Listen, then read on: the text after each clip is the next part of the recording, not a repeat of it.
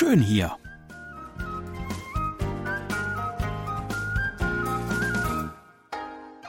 Ausflugstipps für Korea mit Jan Dirks.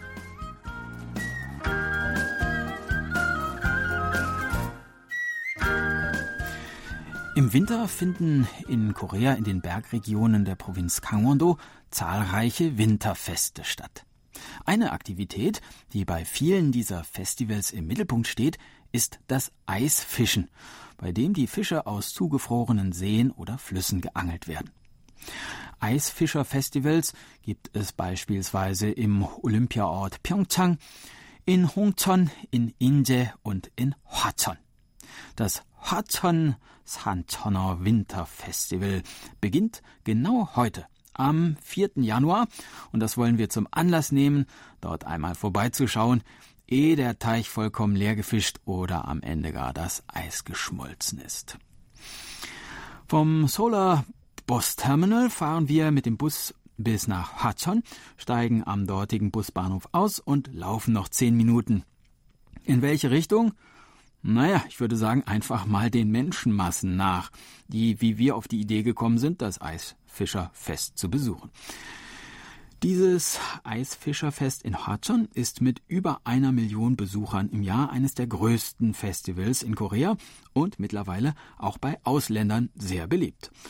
So braucht auch wer kein Koreanisch, sondern nur Englisch kann, keine Sorge zu haben, nichts zu verstehen oder nicht verstanden zu werden.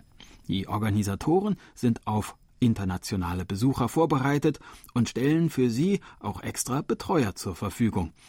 Und die Einheimischen sind stolz, dass auch große ausländische Fernsehstationen auf ihr Fest aufmerksam geworden sind und darüber berichten. Unfrozen Hearts, Unforgettable Memories, so das Motto in diesem Jahr. Im Winter ist der Fluss in Hachon regelmäßig zugefroren und die Eisdecke mindestens 30 Zentimeter dick. Ja, das muss sie auch sein, sonst könnten schließlich nicht Tausende von Menschen fröhlich darauf herumhüpfen und Löcher ins Eis bohren, um Fische zu angeln. Im Wesentlichen gibt es drei Methoden, um die Fische zu fangen. Erstens mit Angelrute und Köder, zweitens mit dem Kescher und drittens mit der bloßen Hand. Werkzeuge wie Eismeißel, Kescher, Angelrute oder Angelstuhl muss man sich selber mitbringen. Tja, haben Sie zufällig eine Angelrute oder einen Kescher dabei? Nein? Tja, hm, ich leider auch nicht. Äh, dann bleibt wohl nur Methode Nummer drei. Mit bloßen Händen und Füßen. Na, auf geht's. Da drüben ist der Eispool. Wir kaufen ein Ticket, ziehen uns die Teilnehmerweste an, steigen ins eisige Wasser.